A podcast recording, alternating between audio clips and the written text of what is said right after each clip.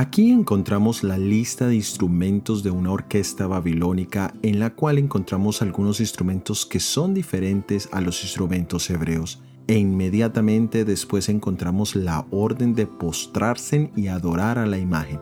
Esta instrucción no estaba en la invitación original de la dedicación, aunque no es una sorpresa total, ya que en el reino babilónico se practicaba la idolatría. La palabra clave del capítulo 3 del libro de Daniel es adoración. Esta palabra la encontramos 12 veces en el libro de Daniel, de las cuales 11 están en el capítulo 3.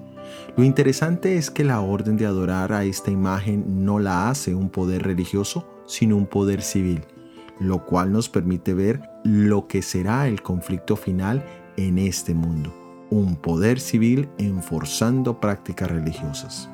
Jesús le dijo a la mujer samaritana en San Juan capítulo 4 versículo 24, Dios es espíritu y los que lo adoran en espíritu y en verdad es necesario que lo adoren.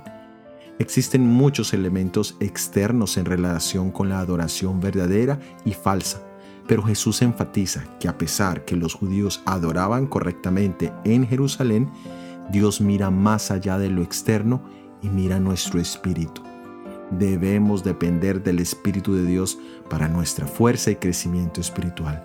Debemos depender del poder del Espíritu y siempre buscar la gloria de Dios y no el ser vistos por los hombres. Soy Óscar Oviedo y este es el devocional Daniel en 365 días.